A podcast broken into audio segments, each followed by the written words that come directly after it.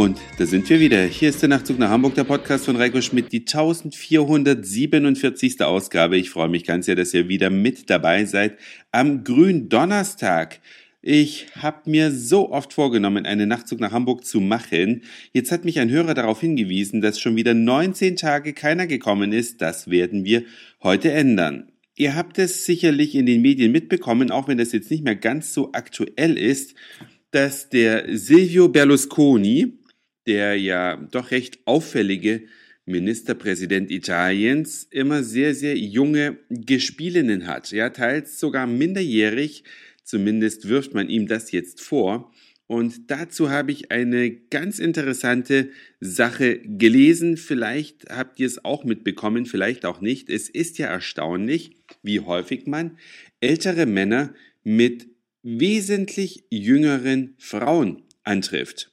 Und jetzt kann es ja nicht der Traum eines minderjährigen Mädchens sein, einem über 60-jährigen ähm, ja, auf dem Schoß zu sitzen oder den Nacken zu kraulen, weil das passt irgendwie nicht. Ich bin zwar jetzt vielleicht nicht der Oberspießer schlechthin, aber ältere Menschen riechen ja auch so besonders, ne? Und man ist ja eigentlich immer geil so auf die, ja, ein bisschen jünger vielleicht, ja, aber eigentlich gleichaltrig oder ein bisschen jünger. Aber wenn da 50 Jahre dazwischen sind, das ist schon eine ganz eigenartige Sache. Und warum ist das so?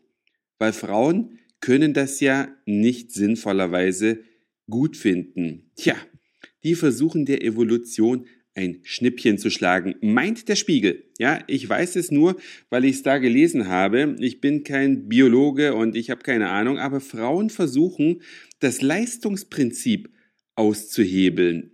Normalerweise muss der Mensch ja fleißig sein, um im Leben zu etwas zu kommen, aber es ist verlockend, wenn man einen älteren Geldgeber kennenlernt, vielleicht mit der Option, dass der nicht mehr allzu lange lebt, dann muss ich mir das ganze Geld nie selber erarbeiten, dann bekomme ich es einfach, ja? Dann erbt man das. Und das ist einfach das, was der Spiegel vermutet, dass die Damen eben versuchen, auf diese billige Art und Weise, ohne viel zu arbeiten, einfach nur an Kohle zu kommen. Ich finde es eine verwegene These, aber es könnte was dran sein, weil ich verstehe ja die Männer, die die jungen Frauen vielleicht haben wollen, aber ich verstehe die jungen Frauen nicht, die sich mit so alten Papas abgeben. Ne? Also das kapiere ich nicht so ganz. Aber vielleicht habt ihr ja auch noch eure ganz eigene Theorie. Die könnt ihr mir natürlich sehr, sehr gerne mitteilen. Und was ihr mir auch sagen könnt, was tankt ihr eigentlich? Ja, ich bin kürzlich tanken gewesen mit dem Wagen meiner Mutter. Und sie hat einen Toyota Corolla, Baujahr 1999. Und ich hatte mir extra aus dem Internet herausgesucht, welchen Sprit verträgt dieses Auto. Und es war, ihr werdet es kaum glauben, E10. Obwohl dieser Wagen so alt ist, verträgt dieses Ding schon E10. Und dann bin ich rein in die Tankstelle. In dem Fall war es eine Shell-Tankstelle und habe einfach mal die Probe aufs Exempel gemacht und habe gesagt, welchen Sprit kann ich denn eigentlich mit meinem Corolla tanken? Und da guckt mich der Tankwart an und sagt, ja, er wird mir jetzt E10 nicht empfehlen, denn das vertragen viele Autos nicht. Und ich habe gesagt, ja, wie ist es denn im konkreten Fall meines Corolla? Und da sagte er, ja, er glaubt, das wird es nicht vertragen. Und um ganz sicher zu gehen, sollte ich doch dieses V-Power tanken. Ja, kostet fast 20 Cent pro Liter mehr. Das ist schon eine Hausnummer. Das ist ein kräftiger Schluck aus der Pulle und ist schlicht und ergreifend nicht nötig, denn der Wagen verträgt E10.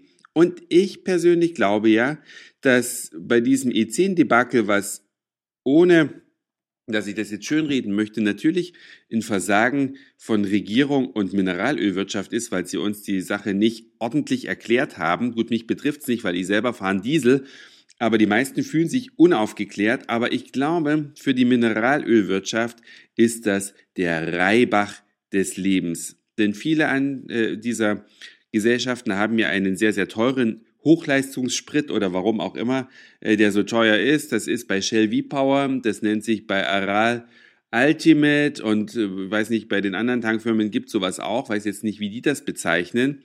Aber es ist in vielen Fällen nicht nötig. Ja, man kann auch E10 tanken. Hat sich zwar mittlerweile so gut wie erledigt, weil die meisten Tankfirmen stellen wieder alles um.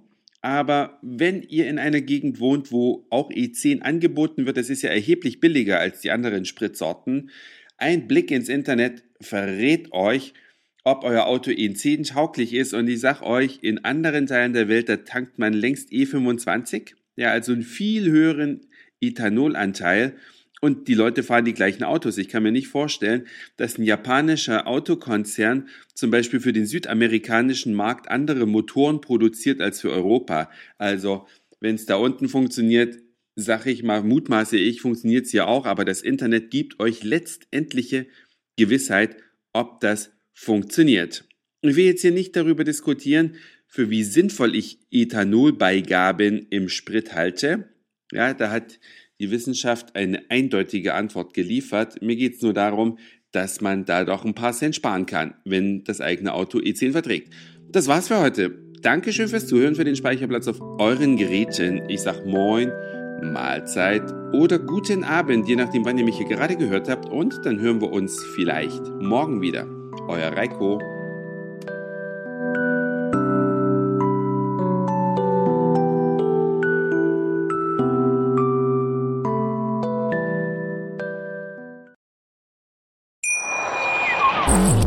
Schatz, ich bin neu verliebt. Was?